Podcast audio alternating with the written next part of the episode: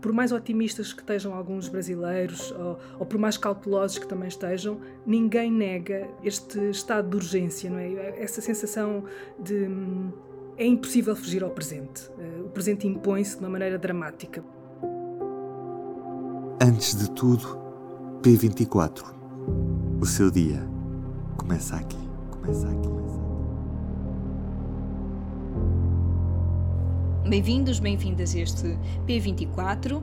Hoje, 7 de setembro de 2022, comemoram-se os 200 anos da independência do Brasil. O público tem feito um especial sobre este bicentenário da independência brasileira e nós hoje vamos ouvir duas jornalistas, uma colaboradora e uma jornalista do público, que também estiveram no Brasil e que nos podem contar um pouco como é que uh, está a ser vivido, digamos, esta celebração. Temos a Alexandra Prado Coelho, que é a nossa jornalista da Fugas, mas também com muita experiência de jornalismo internacional, que esteve também em reportagem do Brasil, e a Isabel Lucas, também nossa colaboradora na área da cultura, do Y, e que também esteve, esteve no Brasil, aliás, também foi a, a embaixadora, digamos, portuguesa na, na Bienal de São Paulo uh, de Literatura e também tem uh, muitas histórias para contar. Se calhar para começar esta conversa, desafiava-vos uh, nos contarem também como é que foi encaixar estes 200 anos de história em cerca de um mês, que foi o, o, período em que nós temos lançado estas nossas reportagens, estes nossos especiais. Alexandra, queres contar como é que foi um, selecionar um ângulo para partilhar tanta história? Uh, sim, olha, nós começámos por ter uma reunião alargada com mais pessoas, ou seja, nós estivemos no, no, Brasil no terreno, mas houve uma equipa a pensar isto bastante mais alargada, que incluiu vários colegas nossos, e essas primeiras reuniões partiram precisamente dessa, dessa dificuldade que era por onde pegar numa, num tema tão vasto. Nós sabíamos que queríamos ter um, uma forte parte de história, portanto, com a colaboração de historiadores, há imensos textos de historiadores convidados pelo público para ler, reler, se calhar repensar vários momentos do que foram estes 200 anos do Brasil e, mesmo uh, antes disso, portanto, a história, enquadrar a história toda do Brasil e das relações do Brasil com Portugal, mas depois tínhamos, no meu caso e da Isabel, a possibilidade de estar de facto no Brasil, e aí então era o grande dilema como escolher temas que fizessem algum sentido, ou seja, nós não íamos, obviamente, centrar-nos em questões históricas eh, passadas e mortas de alguma forma, mas tínhamos que estabelecer a relação entre esse passado e o presente e tentar uh, refletir um bocadinho o que é que é o Brasil hoje, mas à luz do que foi este processo todo. E eu acho que até, não sei Isabel se concordas com isto ou não, mas eu acho que até se revelou mais fácil essa ligação nas conversas depois que eu tive lá, pelo menos com várias pessoas, algumas das quais nem sequer se traduziram propriamente em reportagens, foram conversas exploratórias era fácil começar na atualidade e depois perceber eh, que muitas coisas que hoje ainda se manifestam na sociedade brasileira, muitos problemas, não, mas não apenas problemas, mas muitas características do que é aquela sociedade hoje, vêm desta história. Dito isto, só antes de passar a palavra à Isabel, só queria dizer também que uma coisa engraçada é que as pessoas, de facto, a questão do bicentenário e a questão histórica a questão das comemorações daquilo que eu me apercebi estava muito ausente das preocupações dos brasileiros neste momento. Em ano de eleições, como é óbvio que está no centro de todas as preocupações é, é, o resultado das eleições presidenciais, mas, mas começando a falar, de facto, as pessoas estabelecem essa relação e são capazes de refletir sobre isso, embora o assunto não esteja de todo no topo das prioridades. Uma amiga minha, a quem eu mandei uma mensagem a certa altura dizendo, falando bicentenário, vou bicentenário e tal, e a certa altura ela responde noutra mensagem: Oh criatura, mas de que bicentenário é esse que você tanto fala? Portanto, ela não estava sequer a perceber do que é que eu estava a falar. Uhum. Isabel, como é que também foi essa Sim. tua visão? Essas comemorações de 200 anos, tiveste uma percepção diferente sobre a importância que as pessoas com quem foste encontrando estão a dar a este bicentenário? Ou também estão. Que bicentenário? Não, não tenho. Não tenho porque há vários este ano, há vários bicentenários. O Brasil tem muitas, 22 eh, tem uma série de bicentenários e centenários aqui a, comemorar-se, e depois, quando se fala de ano comemorativo, as pessoas perguntam se é do modernismo, se é da independência, se é de não sei o quê. Mas, como disse a Alexandra, eu acho que sim, que o Brasil neste momento está muito mais uh, preocupado e centrado numas eleições que são decisivas e, e onde provavelmente vai haver, quer vença um, quer vença outro, um claro sublinhar da divisão que o Brasil tem vivido nos últimos tempos independentemente do vencedor, essa divisão ir-se a manter e, portanto, essa é uma, uma preocupação muito presente, ganhe quem ganhar. Os problemas não vão ficar todos resolvidos ou não vão ficar todos por resolver a partir dos primeiros dias de outubro, mas sim, essa estranheza, eu acho que nós estamos muito mais focados, nós portugueses, estamos mais a pensar nisso do que propriamente os brasileiros com quem eu também fui falando. Eu, eu chamava-os à conversa, eles entravam na conversa, mas dispersavam-se imediatamente, daí uh, o facto de, como a Alexandra disse, nós estarmos também muito preocupados, além do, da perspectiva histórica, que é necessário saber como é que foi a história para entender o presente, obviamente, mas no que é o Brasil hoje, nestas histórias do presente. Uhum. E apesar das circunstâncias em que eu e a Alexandra fomos, não é? nós, nós não pudemos viajar muito, nós não pudemos estar lá muito tempo, portanto, dentro daquelas circunstâncias, ser o mais abrangente possível, e isso tem um grau de dificuldade e também de frustração, como é óbvio, porque quando parece que estamos a perceber aquilo, está na hora de voltar. E é sempre essa, essa coisa coisa que fica, não é? Uhum. Vocês podem falar também, não sei se dentro dos vários trabalhos, na verdade, depois foram publicando, de alguma dessas reportagens que vos desafiaram, talvez também, que tenha sido aquelas que nós vamos com uma ideia do que é que poderá ser e que vos surpreendeu, talvez? Eu acho que um bom exemplo desta religação possível entre o passado e o, e o presente. Uma das histórias que eu fiz tinha a ver com Minas Gerais e partiu da ideia, até uma sugestão de uma amiga brasileira, precisamente dessa ideia de daquele território ter sido explorado desde o início, não é? À procura do ouro, esse tempo uh, mítico que criou, de facto, a, de todas as formas a personalidade daquele Estado. E, portanto, a minha ideia era ir a Ouro Preto e tentar rever um pouco toda essa história aí. Mas, ao mesmo tempo, e porque aquilo foi sempre um território explorado de facto, primeiro com o ouro, mas depois com outras coisas. Neste momento, isso colava com esta história de, de, de, tragédias recentes, como a tragédia de Mariana e de Brumadinho, em que, por causa da exploração dos minérios, do minério de ferro, houve a ruptura de barragens que sustentavam as lamas retiradas desse processo da mineração e com a destruição de áreas imensas de aldeias, de morte de pessoas, de poluição de rios, etc. Ou seja, esta noção de um território que começou a ser violentamente explorado num período, por umas razões, não é? E que continua hoje a ser explorado da mesma forma.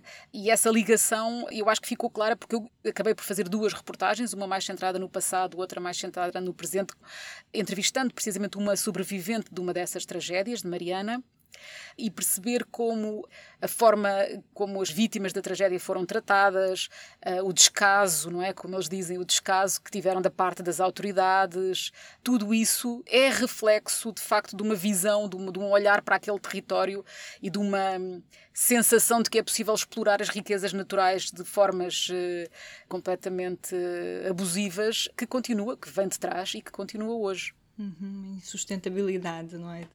Isabel, também tiveste esta percepção no teu trabalho? Também fizeste outro tipo de trabalhos, não é? mas como é que foi nas reportagens ou as conversas que tiveste lá? Sim, essa ligação entre passado, que não é um passado assim tão longínquo, se recuarmos na história, e 200 anos de, é muito pouco tempo, não é? É tudo o que está a acontecer hoje no Brasil, ou, ou, grande parte daquilo que está a acontecer hoje no Brasil e que é urgente resolver no Brasil, tem muito a ver com esta história do Brasil. Há muitos historiadores que dizem que é hora do Brasil se libertar dessa herança que terá sido colonial, não é? Mas essa herança é muito presente, é muito presente ainda e está presente em tudo. E, e as elites, e aqui a palavra não, não gosto muito dela porque as elites variam daquilo que é, mas eu lembro-me lembro-me sempre daquele livro do Eduardo Galeano, As Veias Abertas da América Latina, que é um livro que fala precisamente disso, em que a América Latina foi um continente que começou a servir de grande mina para os europeus. Não é? Os europeus serviam-se da América Latina e a América Latina foi explorada dessa maneira as pessoas ricas no Brasil neste momento continuam a olhar para o Brasil um bocadinho assim, como se. E, e eu aqui quero pôr aqui muitos parentes no ricas, porque. Uhum. É? Mas este lado de que a natureza ali é qualquer coisa que é um dado adquirido. Uh, o Brasil, e tenho, tenho uma amiga que me está sempre a, dizer isto, uma amiga brasileira, que é este país podia ser o paraíso. Nós não temos terremotos, nós não uhum. temos. Uh, as catástrofes que outros países da América Latina têm e, e, e do, do, do, Pacífico e tudo isso. Isto podia ser um paraíso se não fosse a ganância e a ganância de alguns que transforma os outros em servidores dessa ganância, inclusive é a geografia, inclusive é o país. Isto depois também leva à questão da identidade do Brasil, o ser-se a ideia de nação, o olhar para o país, para aquele território enquanto algo que se cuida e não alguma coisa da qual se extrai, não é? Aquilo parece sempre um, um território para extrair, extrair riqueza.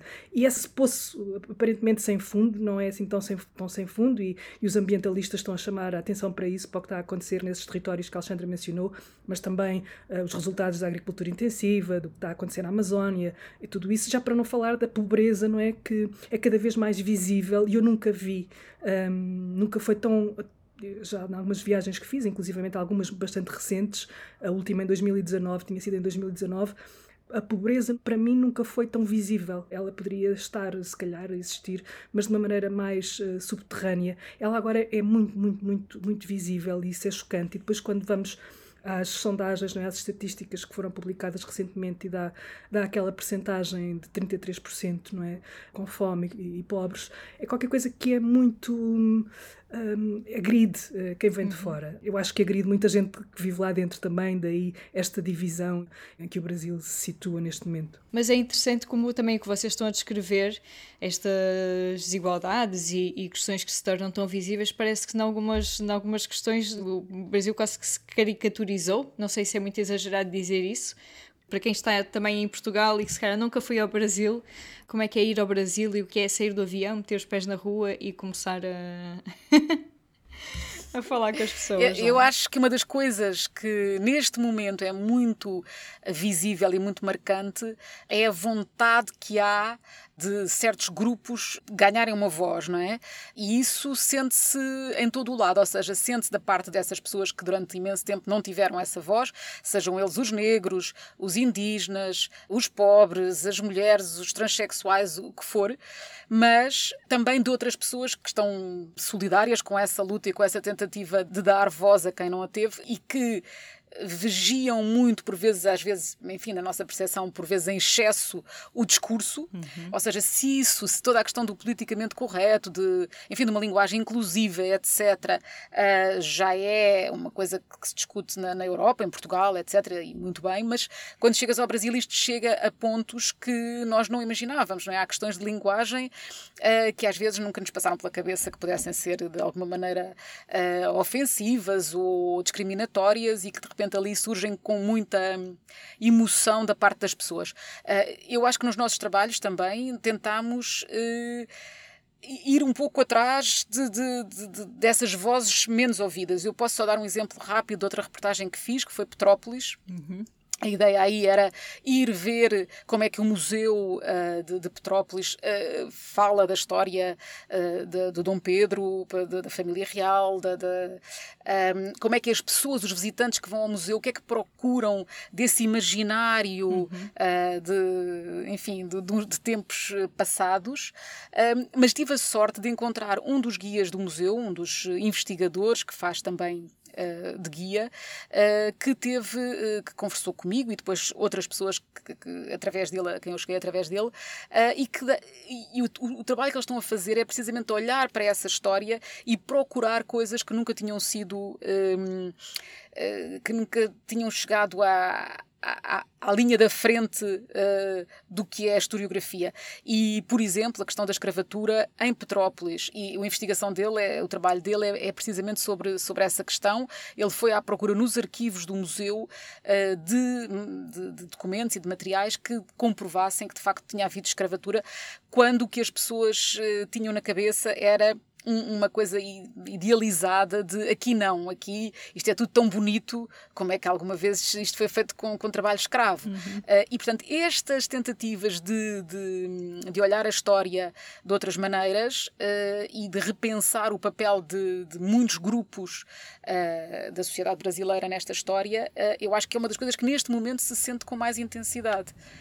Uhum. Isabel. Essa, essa ideia de, de eu acho que quando se chega ao Brasil uh, depende muito do lugar, do lugar onde se aterra, não é? Um, e para onde somos primeiro levados. Acho que essa primeira impressão, se calhar, é marcante. Estou de acordo com a Alexandra em relação à, à, descrição que ela fez e às urgências do Brasil, às muitas urgências do Brasil, mas o falar do plural, dizer Brasis, parece-me cada vez mais importante para demonstrar essa multiplicidade social e cultural que é o Brasil hoje, e, e de classe, e de, e de, raça, e tudo isso, e de nichos, não é? Não é só de norte para sul que o país é diferente, não é só do interior para o litoral. Mesmo numa, numa, numa grande cidade como São Paulo, noutra grande cidade como o Rio, os núcleos e a maneira como muita gente nunca se cruza no dia a dia, a não ser para servir, ou seja, para alguém entrar pela escada de serviço e outros poderem entrar pela porta da frente, e é o único lugar, se calhar, onde se cruzam, é depois nessas, nessas salas, porque depois são realidades completamente diferentes, as pessoas não fazem ideia, fazem mais os que servem do que aqueles que não servem, de como é que se vive em determinados sítios no Brasil. E a maioria dos brasileiros vive ou tem vivido nesse lado da sombra, não é? E, essa, e são essas pessoas que estão a reclamar uma voz e estão a reclamá-la de uma maneira muito veemente, não é? E, e, podem ser negros, podem ser trans, podem ser indígenas, podem ser uh, feministas, podem ser muitas coisas. Por isso também é estranho, às vezes, para nós, quando nós chegamos e vemos uma realidade de pobreza tão evidente, não é? Como é que aquelas pessoas estão preocupadas com a linguagem e não estão preocupadas em resolver aquele problema que parece premente, não é? Depois, obviamente, que vamos percorrendo as várias eh, os vários nichos, as várias. e vamos percebendo as intenções e de onde é que aquilo vem, não é? De onde é que vem aquela força, aquela vontade de se fazer ouvir e porque é que aquilo é assim. Uhum. Se calhar tem que ser assim até determinada altura para depois uh, as coisas ganharem um, um equilíbrio e, e, se poder olhar de outra maneira.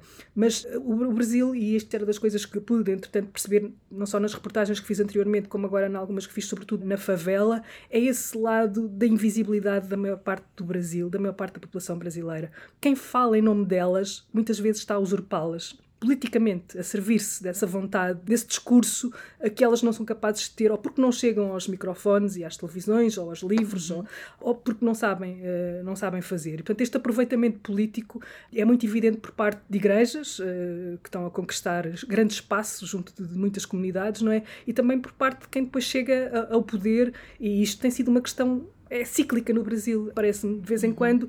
E também uma amiga me dizia: o Brasil tem a capacidade enorme de se habituar às ditaduras porque silencia e porque tem e ela interroga-se eu também me interrogo de onde é que vem isso não é é uma necessidade de andar para a frente é o tal futuro que as pessoas acreditam que há de chegar uhum. e que aquilo só pode ser um país de futuro são estes clichês e a realidade que parecem estar sempre em confronto ali uma das coisas que várias pessoas eh, disseram em relação a essa ligação do passado, a própria hum, transformação do país, ou seja, a própria mudança, eh, o fim do Império, o princípio da República, a forma como hum, as estruturas de poder se mantiveram, como não houve uma ruptura, como ao contrário de outros países da América Latina, não é? O que há ali é uma continuidade hum, de, de, muitas formas. Eh, e isso ajuda também, se calhar, a explicar a questão das elites, a questão das relações de poder uh, e a, a, perpetuação disso de uma maneira quase uh, que só neste momento é que se começa a pôr em causa de forma mais, uh, pelo menos, mais audível, não é? Não sei se. se calhar as questões estavam lá antes, mas, mas neste momento fala-se muito mais delas, não é? E, e, olhar para trás para perceber de onde é que elas vêm e porque é que se mantiveram ao longo de tanto tempo também é, é muito interessante. Uhum uh, no início da conversa, vocês diziam que, na verdade, não, não se falava tanto do bicentenário porque a questão das eleições dominava, digamos, a, a agenda. Como é que foi esse vosso contacto, barra, confronto com essa agenda política atual do Brasil? Uh, Isabel, não sei se queres começar tu. É muito difícil neste momento, um, e quando eu digo neste momento, se calhar desde, desde que houve o um impeachment da Dilma, provavelmente, chegar ao Brasil e conseguir falar de outra coisa durante muito tempo que não vá levar à política pura e dura, não é? e a esta divisão, não é? Os responsáveis pelo impeachment, os que não foram responsáveis pelo impeachment, e de repente aquele espetáculo que vimos na televisão, não é? É como se uhum. nós pudéssemos assistir em direto a um Brasil. Foram as os próprios brasileiros que viram ali exposto uma, qualquer coisa que não era bonito de se ver, não é? É como se o poder despiu-se ali de uma maneira muito pouco uh, respeitosa. Não, não, não sei uhum. se é esta a melhor expressão ou não. Eu acho que desde aí. É Sempre... Descrição elegante é. do que... muito eufemismo. mas, mas, mas é impossível não ter uma conversa sobretudo em, alguns circuitos, né, falando com jornalistas, ou falando com escritores, ou falando com historiadores, ou sociólogos, ou alguém que está mais ligado a estas áreas, que não vai levar ao presente. E o presente tem sido de urgência sempre, não é? Tem sido uma. uma há muitos anos, 2016, e já a urgência já, já vinha de um bocadinho antes, provavelmente. Portanto, este sentido de é preciso resolver as coisas, mas não sabe muito bem como é que se há de resolver.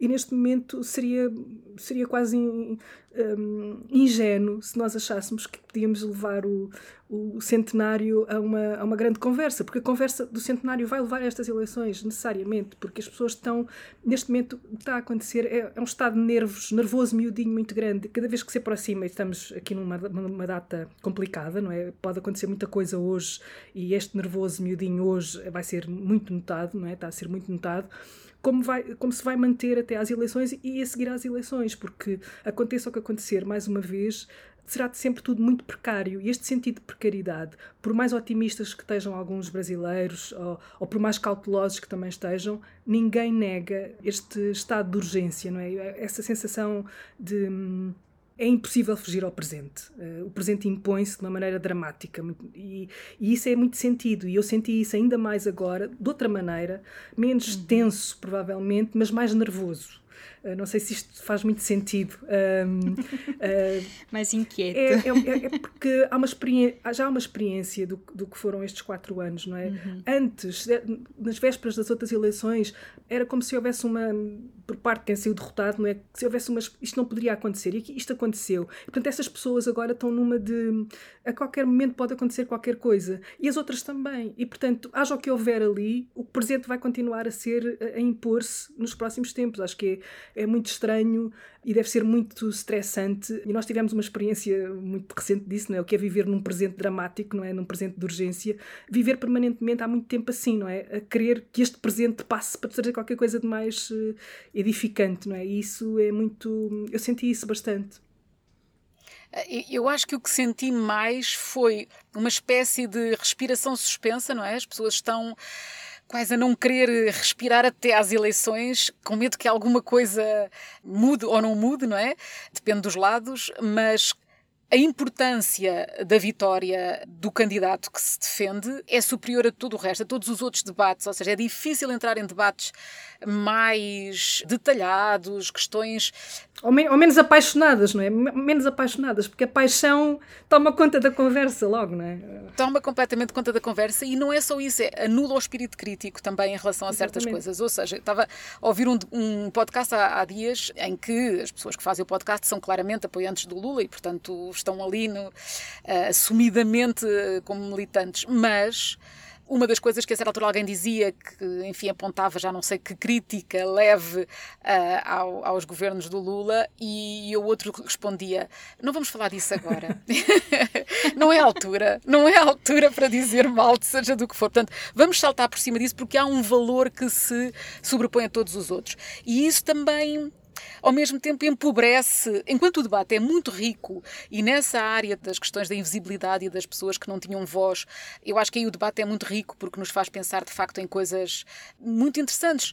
E depois o debate político está de facto muito limitado porque as pessoas têm medo de sequer de entrar em, questões mais que possam pôr em causa alguma coisa que não seja a vitória do candidato que defendem. Isso, pronto, é, é empobrecedor e eu acho que vai ser esse medo de olhar para o outro lado da sociedade, ou seja, seja, de aceitar que de facto é possível será possível eventualmente um diálogo com as outras pessoas que estão do outro lado, uh, eu acho que é das coisas mais complicadas com que o Brasil vai ter que lidar nos próximos tempos, que é como falar, como, como é que estes dois lados vão conseguir falar. Sim, é? É, é, isso, isso, tem, eu acho que isto tem a ver com a história da urgência, não é? Neste momento, a, as forças estão todas concentradas na vitória do seu candidato e, querem, e, e, não, não conseguem falar do resto. Tudo o resto é para depois, não é? Isso, essa, é, essas questões depois falamos. Sim, este candidato não é perfeito, mas isso depois falamos, isso agora não interessa, não interessa nada. O que interessa é que cada, cada um seja levado à vitória, não é? Ou este ou aquele. E, isso é, é, muito. É uma das coisas que para nós é mais frustrante, nós que vemos de fora, não é? Que uh, queremos, uhum. queremos debater as ideias, mas essa crítica de que a Alexandra estava a falar, se calhar só vai ser possível uh, de se fazer daqui a uns tempos, quando as coisas estiverem mais um, serenas, e esperemos que serena, e que essas duas partes consigam conversar uma com a outra, mas provavelmente não é agora o momento, e é, é, é impossível, uh, e percebe-se que é impossível essa conversa neste momento. É, é, ou pelo menos esse, esse, esse, essa, essa discussão com argumentos e com e que, enriquecedora e que, esclarecedora, não, uh, é apaixonada só. Uhum. Eu gostava só de acrescentar, queria só acrescentar uma coisa que é, um, como eu, enfim, escrevo habitualmente sobre, sobre comida, sobre alimentação, uhum. uh, e uma das histórias que fiz, que não é uma reportagem, mas era um tema um bocadinho mais de, de investigação sobre o que é que se passa neste momento naquele país que de facto uh, produz quantidades enormes de alimentos, mas que não são para alimentar a sua própria população, são para exportação Sim. e são muito para a alimentação animal, mas só para dizer que por causa disso sigo várias pessoas uh, que escrevem, que fazem podcasts, que fazem outros trabalhos à volta destes temas. E isso parece-me que é uma das áreas que está muito, muito viva e muito interessante no Brasil, que é uh, as investigações que têm a ver não só com a questão da fome, não é? mais imediata e mais urgente, este aumento enorme de pessoas, uh, do número de pessoas que passam fome, mas todas as preocupações com a forma como se produzem alimentos, com o agronegócio, com o poder deste agronegócio, o poder junto do, do próprio Bolsonaro, de todo este núcleo de pessoas que, uh, e de empresas que são muito, muito, muito ricas, mas que pá, representam riqueza concentrada nas mãos de muito poucos, não é? Ou seja, e também não dão trabalho a muita gente. Tudo isto há muitos trabalhos muito interessantes a serem feitos e há muita investigação, muita gente preocupada com isto no Brasil, que eu acho que é um, é um sintoma dessa vitalidade que o Brasil continua a ter em muitas áreas. Mas nesta área, por exemplo, da alimentação, eu acho muito importante para quem se interessa por isto seguir o que está a ser feito no Brasil. O que se questiona, o que se propõe como alternativa, acho que é de olhar para isso. Isabel, queres acrescentar alguma coisa? Não, só, só concordar com a Alexandra que essa parte também me interessa um bocadinho por isso e, e é das coisas mais. Um, é, é, esses pequenos nichos de, de, vitalidade que ela está a falar acontecem em, em muitos lados e, e, e, por isso é que o, Brasil, e também por isso é que o Brasil é tão rico e tão, tão interessante, porque uh, há sempre essas pessoas que estão a fazer coisas muito, muito interessantes na arte também está a acontecer, na, na cultura também está a acontecer. Pela primeira vez em, uh, na história estão a aparecer pessoas a fazer coisas que estão a chegar a, a, fora do Brasil, que nunca teriam chegado porque nunca seriam visíveis no Brasil, e que tem a ver com a ancestralidade, com a ligação entre o presente e a ancestralidade. Portanto, todas essas questões, e, mais uma vez, o modo como se olha, quando se sai da bolha, o que é que se tem né, de fora. Isso está a ser hum, também muito visível e é um olhar muito para o presente, mais uma vez, tanto na, na, na escrita, como nas artes plásticas, como no cinema cinema, como é sempre um olhar que tem a ver com o presente. Uh, portanto, essa, essa história de é preciso passar uns anos, se calhar, para que haja um grande romance sobre este momento uh, do Brasil, que é o Brasil atual. Uhum. Isabela, Alexandra, muito obrigada pelo vosso tempo, por nos contarem um pouco essas vossas percepções, não é? Portanto, fica também esta sugestão, como Alexandra e Isabel disseram, também irmos conhecer também um pouco o que é que as vozes do Brasil contam sobre o Brasil de agora, mas também convido ouvintes do público a lerem também as nossas reportagens, este olhar do Portugal sobre eh, o Brasil de hoje e estes 200 anos do Brasil. Já agora fica também a informação, nós vamos juntar todos estes textos, ensaios, reportagens, entrevistas eh, de uma edição em PDF exclusiva para os assinantes, portanto podem descarregar na estante P e conhecer também um pouco destas visões que vos temos falado. Obrigada. Obrigada. E um bom 7 de setembro.